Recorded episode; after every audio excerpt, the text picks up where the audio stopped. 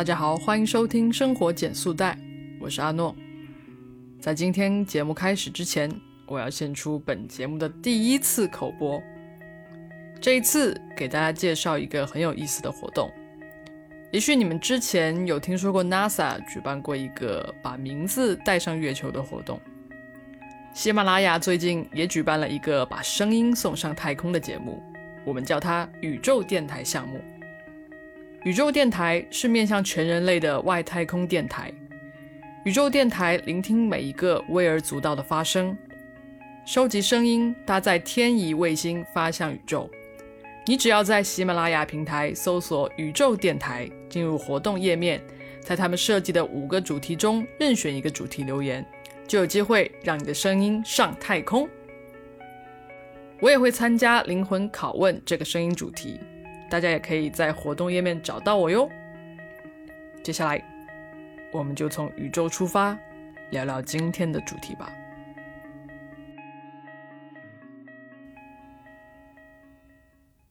今天的主题是为什么我们要去思考在我们生活尺度之外的事情。首先，我想跟大家分享一下，前段时间我在看一个窦文涛主持的综艺，叫做《锵锵行天下》，然后正好里面有一期是他去采访一个天文学家，然后在这个聊天的过程中呢，天文学家。有一段话让我印象很深刻，就是在天文学家的眼中，没有什么事情是大事，所有事情都是小事。所以我刚才听您说的时候，我发现您思考问题的。这个计量单位啊，是亿万年呐，什么千万年呐，都是非常非常大的这个数，就很好奇啊。那您天天看天上的事儿，然后再看看地上的事儿，你这个你就您的这个宇宙观和人生观中间好像有一个非常大的这个差距。因为刚刚我今天有有加您微信嘛，看您那个朋友圈还说，就是邓博士对于新冠病毒的这个这个描述叫做是。这个病毒是袭击了太阳系边缘的一粒尘埃上，无差别的袭击，就是他看这个角度完全不一样。我说，在我们天文学家看起来的话，那个真是一个小事儿。那当然了，真的是一个小事天文学家看起来没大事儿。做天文的人确实有这样有这样的一种好，就是叫福利吧。因为你一旦学进入这个学科，所有的时间会变得，就是说人生人生观这件事情，你会看得很淡。在过去的一年中，我们都会觉得，包括到现在，我们都会觉得疫情是一件很重大的事情。而在天文学家的眼中，他会觉得这是一个病毒入侵的无差别的事件。所以他长时间进行研究的和思考的，其实都是在我们生活尺度以外的东西。所以他看待事物的。角度也跟我们是非常不同的。他说，太阳其实并不是一个非常特别的恒星，像这样子的恒星有非常非常多，有多少呢？像太阳，太阳绝对不是一个那么特殊的一个东西。像我们现在知道，太阳像太阳这样的恒星是最多的。嗯，比较大的两千亿颗，两千亿颗里头大部分是太阳，类似太阳这样这样的星球。啊，然后星系有多少呢？几千亿个星系，你想几千亿乘几千亿，这么大一个庞大的数目里头，演化出一个地球这样的行星，是很有可能的。而我们，也只是在这个行星里面的生存时间非常短暂的一种生物而已。这样想想，所有的事情都会变得不一样了。我们是。如此的渺小，甚至比我们现在看到的蚂蚁都要渺小的感觉。所以我就在思考说，那如果我们在日常生活中，我们不只是去想我们生活尺度相关的以内的事情，我们还去想不基于我们生活尺度以内的事情，那是不是我们就可以有一个更好的心态去面对我们的生活？首先要说一说啊，什么叫做生活尺度之外？在这里，我们可以理解成是生活尺度就是你当下的生活的时间和空间所组成的尺度。比如说，我们去思考海洋生物，去思考大山里的孩子、宇宙、天体，这些其实都是超越了我们生活中的空间的一些事情。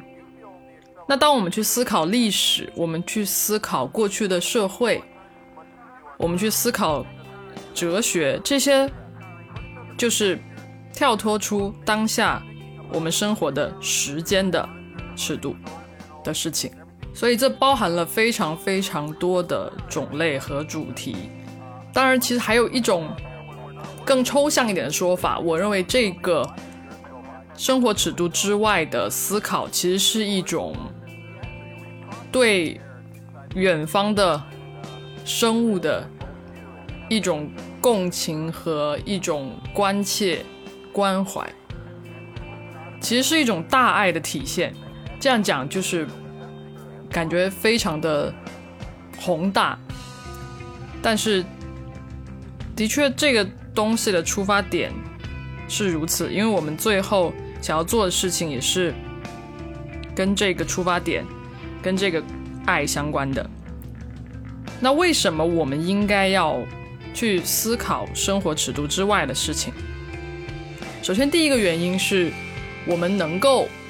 通过去思考这些事情而看到更多的可能。就比如说，我最近在看的一本呃社会学的著作，它是一九五零年的时候出版的一本书，叫做《白领》。那个时候就是美国刚刚开始有。这个中产阶级的出现的时候，作者发现的一些问题和困境。当我们在思考这些事情的时候，其实我们就是回到了七十年前，我们跳脱出了当下的时间，而回到了过去的那个时代。我们发现，其实，在现在我们面临的问题也是非常相似的。而当你看到了过去，哦，原来我们都是一样的时候。你可能会想说，那我现在是不是要做出一点什么改变？这是一种可能性，是你通过看到了更多的东西而自发的想要去产生的一种可能性。那另外一种可能性就是很很简单，你看到了更多的、更大的、更广阔的世界，更多的人的不同的生活方式。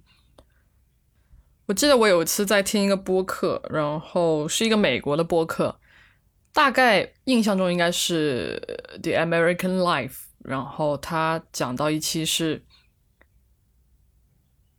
讲我们如何面对孤独。通常情况下，如果是我自己做一期我们如何面对孤独这样的话题的话，我肯定就是讲啊，多看书啊，电影啊。然后发展一些自己的兴趣爱好，或者是去自然中走一走之类，这种教大家怎么排遣的一种方式，大部分都是基于我们现在的城市生活的方式。而那个节目很有意思，那个节目就是他去采访了宇航员和远行的水手，这些人就是长期的会一个人待着。然后这就是他们的工作，孤独是一个他们长期会面临的状态。我当时就有一种被一下子点醒了的感觉，就是为什么我们在谈到一个人待着、谈到孤独的时候，我们总是只是在意的是自己，嗯，在意的是离自己很近的人事物，就这种感觉是非常神奇的。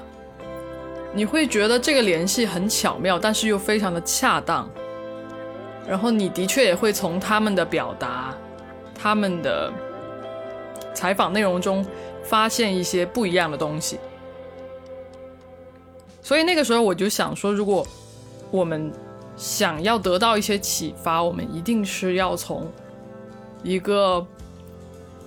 更不同的角度、更不同的视角中去得到的。所以这是一个看到更多的可能性的一个方式。就是一定要跳脱出我们生活的尺度。然后第二个原因是你能够更加了解你和这个世界的联系。我认为我们是一直要去找到这个联系的，虽然可能很多人他并不在意这个问题，但是这个问题其实是一个非常根本并且重要的问题，有点类似于你为什么会活在这个世界上啊？人生的意义是什么？类似这样的问题。而当我们跳脱出我们的生活尺度去思考的时候，我们可能就能够以一个更加客观的、宏观的角度去发现这个关系。就像刚才我在最开始的时候说的那个，我们跟地球、我们跟太阳、我们跟宇宙的关系，那就是相比起来非常非常渺小。然后你知道了这种关系之后，你会更加能够去以一个。不傲慢、不自大的方式去生活在这个世界上，因为我觉得人类就是常常会有非常傲慢的行为而不自知，就好像疫情，它会告诉我们，我们其实也是一个非常脆弱的生命，就是有一个非常大的瘟疫过来，我们也是无法顶得住的，所以我们应该更加的注意和控制自己的欲望。第三点就是了解和知道你能够付出什么样的东西，你能够付出些什么。这个其实就是对应的最开始那个对遥远的生物的一种大爱，也是了解了你和这个世界的关系之后，你可以去跟这个世界做哪些互动。就比如说，你了解了大山里的孩子他们的生活状态，你也许会想要去给他们捐一点钱，或者是想要去固定的资助一些孩子，让他们完成学业。这些是在你嗯没有了解之前都不会想要去做的事情。而当你真的去付出了这些事情的时候，你会觉得自己是非常有成就感，并且可能。背负了一定使命的，就好像那些天文学家、那些科研工作者，他们经常都是跳脱出自己生活的时间跟空间去研究他们的学科的。我觉得我们去看到很多、去吸收很多之后，最终的目的就是找到一个方向，是你知道你能够去付出的，并且你在这个付出中能够感受到。很满足，可能这个东西就叫做使命。那些科研工作者，他们花了非常非常多的时间跟精力去做一件可能没有什么很大经济回报的事情，但是他们在做，不管是只是探索某一些规律也好，还是找到一些过去的轨迹也好，或者他们就是真实的去。解决了一些很实际的问题也好，他们都找到了一件他们觉得自己能够长久去做的事情。这件事情从可能是最开始的很遥远的事情，变到变成了他们的日常。所以，其实我们要跳脱出我们的生活尺度去思考的，最终的落脚点还是生活尺度。还是生活本身，我们呼吁大家去思考和关切，不只是在生活尺度内的事情，并不是说我们只是想让大家去看一看外面的世界有多大，而是我们能够在其中找到一些事情是有办法把它拉回到生活的尺度中去的。我们可以从我们自己的日常，从我们自己的生活中去做点什么，去改变点什么。尽管他可能不会像那些科研人员一样把它变成一个专业，变成一种使命，但是他的确是有办法改变我们的生活的。就是其实现在越来越多的人，大家都只会思考生活尺度之内的事情。当然，这也并不是什么不好的，就是我们每个人都要生活，所以一定是会去思考啊，要吃什么，怎么赚钱，要去哪里玩，基于当下的时间空间的这些事情。但是，当我们只会思考这些事情的时候，我们的生活就是会受到限制的。这种限制就会让你越来越难以看到这种生活尺度以外的事情了。你甚至可能有时候都不会去接受这些尺度以外的事情，你可能就困在自己的小世界里了。你不会知道七十年前的人跟我们有一样的困境，他们有什么样的解决方式，也许是我们可以借鉴的。你只会觉得说啊，我一个人碰到了这样的事情，那就这样吧，这就是必然的，没有什么可以改变。你也很少会去思考为什么。我不希望大家就是都成为这样子的人，虽然这样子的人也没有什么不好，就我还是希望大家能够有意识的去思考一些生活尺度以外的事情，去思考生活尺度以外的事情。然后去找到一些能够改变我们生活的小的突破点去做，这是伟大吗？我并不这么想，我觉得这也不算是伟大的事情，因为我们没有面临那种很艰难的未知和牺牲，我们只是把自己的眼光放得更远。然后我们能够找到一件有意义的事情去做。这期节目就是希望大家能够，嗯，有时间、有意识的去思考一些自己生活尺度以外的事情。我相信最后你一定会找到那种感觉，就是你对自己的生活越来越有把控力，然后你还能够在这之余为别人去做一些事情。能够帮助到他人，这就是最好最好的结果。这也是一种对遥远的生物，不管是人也好，动物也好，的一种大爱吧。今天的节目就到这里，生活减速带陪你慢下来，我们下期再见，拜拜。生活减速带由阿诺独立运营，是一档分享人生体验和社会观察的节目。主讲人阿诺和他的朋友们将在节目中给出实际可行的生活指南，也许你会找到看待生活、看待世界的新视角。如果你喜欢我的节目，欢迎订阅和评论，也欢迎加入听众群，跟我们一起互动哦。